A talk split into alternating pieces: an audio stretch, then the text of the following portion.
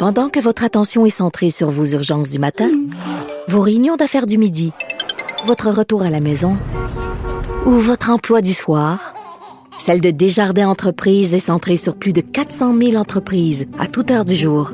Grâce à notre connaissance des secteurs d'activité et à notre accompagnement spécialisé, nous aidons les entrepreneurs à relever chaque défi pour qu'ils puissent rester centrés sur ce qui compte, le développement de leur entreprise.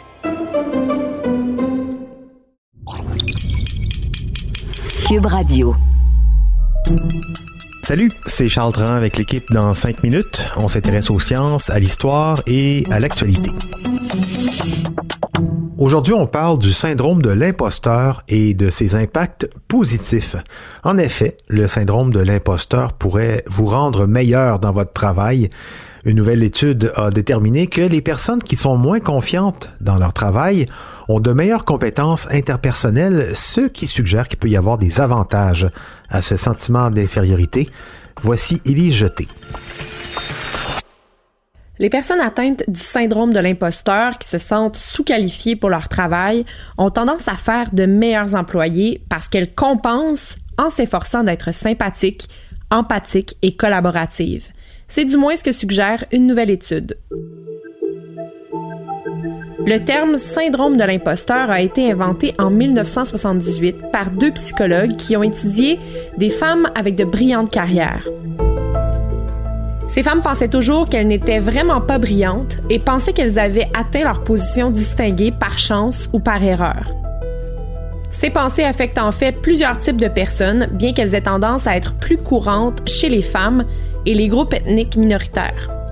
Le syndrome de l'imposteur peut nuire au bien-être d'une personne car il est associé à l'anxiété et à une faible estime de soi. Il a longtemps été supposé que cela entrave également la performance au travail, mais on n'avait pas d'expérience concrète sous la main pour confirmer tout ça. Basima Tefik de la MIT Sloan School of Management à Cambridge a mesuré les niveaux de syndrome de l'imposteur chez 155 employés d'une entreprise de conseil en investissement aux États-Unis. Les participants ont reçu des déclarations écrites telles que Au travail, d'autres pensent que j'ai plus de connaissances ou de capacités que je ne le pense.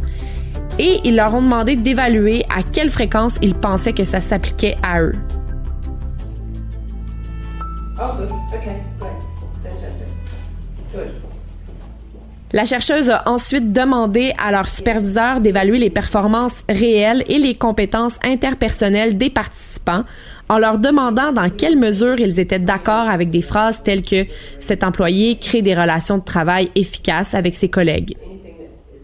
Les employés atteints du syndrome de l'imposteur étaient généralement évalués comme ayant de meilleures compétences interpersonnelles que leurs pairs plus confiants et ils étaient considérés comme tout aussi compétents. Selon la chercheuse, les personnes atteintes du syndrome de l'imposteur étaient essentiellement celles avec qui vous voudriez travailler.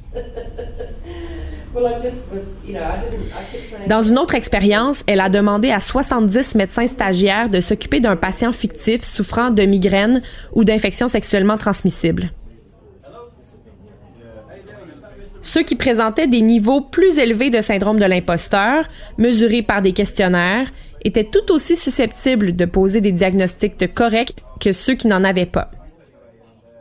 Les enregistrements vidéo des interactions qui ont été évaluées de manière indépendante ont révélé que les médecins atteints du syndrome de l'imposteur étaient plus susceptibles de reconnaître la douleur du patient, de poser des questions de suivi, d'établir un contact visuel, de hocher la tête, d'utiliser des gestes de la main ouverte et de parler avec un ton agréable.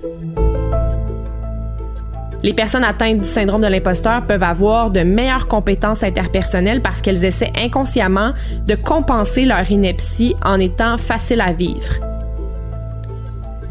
Terry Fitzsimmons de l'Université du Queensland en Australie pense que le syndrome de l'imposteur peut être positif en ce sens que si vous sentez que vous devez faire plus pour combler vos lacunes perçues, alors cela va stimuler les performances et les résultats de carrière. Cependant, selon lui, cette envie de faire ses preuves risque de conduire au stress ou au surmenage. Ces résultats vont certainement à l'encontre du principe de Peter décrit par Lawrence J. Peter et Raymond Hall dans un livre devenu best-seller. Avec un ton pour le moins humoristique, le pédagogue canadien Lawrence J. Peter donne son nom à ce principe qui dit que tout employé tend à s'élever jusqu'à son niveau d'incompétence. En bref, au travail, on est bon, donc on est promu. On est encore bon, donc on est encore promu. Puis un jour, on est plus bon. Donc on reste dans le poste auquel on a été promu sans y exceller. Son livre vise à répondre à la question pourquoi y a-t-il des gens incompétents dans leur travail? De son côté, la chercheuse Bassima Tefik n'est pas convaincue que son étude révèle une marche à suivre ou un secret, mais elle pense que la prochaine étape serait de comprendre comment nous pouvons réguler à la baisse l'anxiété qui découle du travail pour que nous puissions commencer à embrasser pleinement les avantages qui découlent du syndrome de l'imposteur. En effet, ça semble contre-intuitif, le syndrome de l'imposteur qui rend les gens meilleurs presque dans leurs fonctions. En tout cas, ça garde sur le qui-vive, hein, c'est bien clair, euh, et c'est tant mieux. On le dit souvent, le doute, c'est bon quand c'est un moteur. Quand ça paralyse, par contre, c'est là que ça devient plus compliqué.